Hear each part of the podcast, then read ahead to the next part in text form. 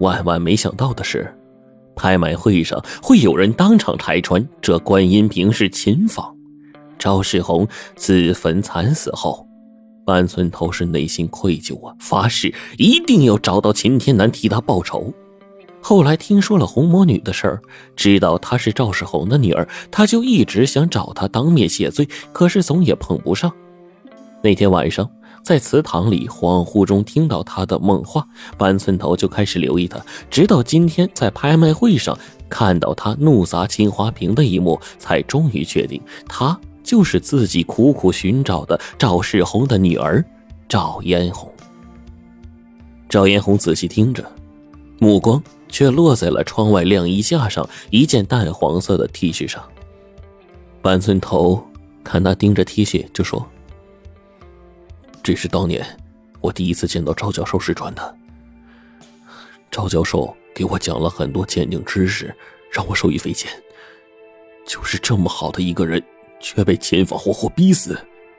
这件衣服我一直穿着，就是要时刻提醒自己，不要忘记赵教授。”非要找出秦天南，讨回公道不可。赵嫣红好像忽然记起了什么，然后说：“原来那天去茂峰山给我送快递的是你，你后来还被我追上，是不是？”半寸头点了点头。送快递是齐刚指使他做的，他那个时候还不知道收快递的人就是红魔女。今天找人冒充警察逮捕你，也是事先商量好的。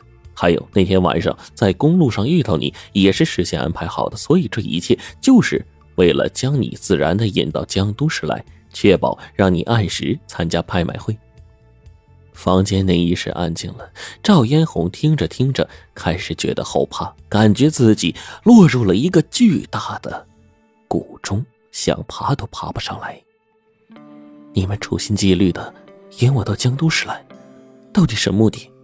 半寸头摇了摇头，这都是齐刚的安排，他只是奉命行事。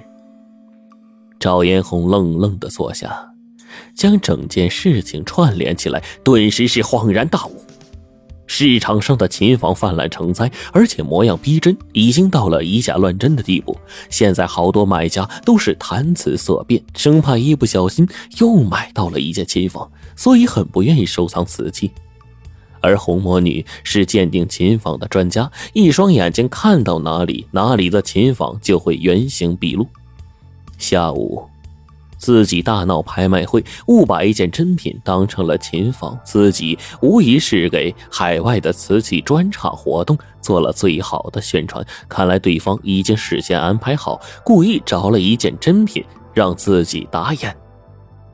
红魔女都打眼了，那些买家肯定会认为其他瓷器都是真品，他们会疯狂的抢购，而此举恰恰正中了圆通拍卖公司的下怀。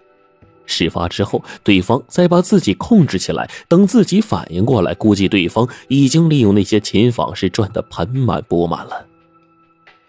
拍卖会那边情况怎么样？赵嫣红还是忍不住的问。半寸头说：“由于……”你打烂的青花瓶是真品，那些人呢都看在眼里。你被带上车之后，那些人全都发了疯似的抢购起来。听说成交额已经超过一个亿了。赵嫣红一下愣住了，天哪！自己这个琴房鉴定专家成为了别人倒卖琴房的工具。赵嫣红恨得咬破了自己的嘴唇，半晌放道：“对了，你查了这么久。”有没有查到秦天南的踪迹啊？板寸头摇了摇头。三年来，秦天南根本就没露过面，甚至没有人见过他。但是秦坊却到处都是，已经到了泛滥成灾的地步。他觉得呀，圆通拍卖公司有些古怪，应该和秦天南是有些关系的。因为市面上的琴坊实际上都是从圆通拍卖公司流出去的，所以他才应聘进了圆通暗中调查。可惜到现在是一无所获。赵嫣红愤愤地说：“这只老狐狸，我迟早逮住他。”自己在追查的过程中，曾经遇到过一个老艺人。老艺人说，早年间和秦天南有过一面之缘。他有一个非常容易辨认的地方，就是他右手的无名指是假指。据说是一次酒醉啊，失误被刻刀生生切掉的。半寸头坐在椅子上，闻言一下就弹了起来。又是无名指、假指，莫莫非是是他？赵延红忙问是谁。半寸头记起来了，有一次公司聚会，葛总的心情特别好，喝酒喝吐了，要去洗手间。自己当时看着葛总是东倒西歪的，就起身去扶，不料啊，葛总却坚决不让，结果去了十分钟还没有回来。齐刚也在场，就让他过去看看。等他一进去，就发现葛总站在洗手台前，摆弄着自己右手的无名指。葛总一见是板寸头，连忙慌张的遮住右手就走了出来。板寸头当时呢也没有在意。刚才听到赵嫣红说假指的事忽然觉得葛总当时的动作应该是在安假指。他从洗手台上挂着的镜子里看到了一点，怪不得葛总从来不跟人握手，其实是怕不小心碰到了假指。赵嫣红的眼神就犀利了起来。镇定的说：“我敢肯定，他就是金天南，这只老狐狸，终于露出狐狸尾巴了。金天南牙齿不好，每周星期三是雷打不动的要去诊所检查一次。今天刚好是星期三，那秦天南一定会去常去的那家诊所。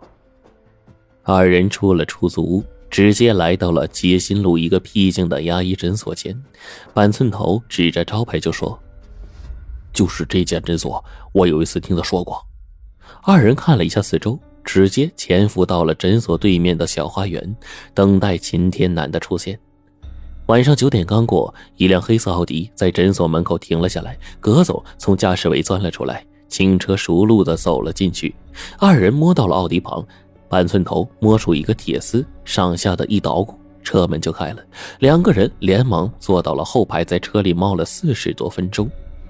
透过车的玻璃，看见葛总出了诊所，走到奥迪车旁去掏车钥匙，两人连忙低下了头。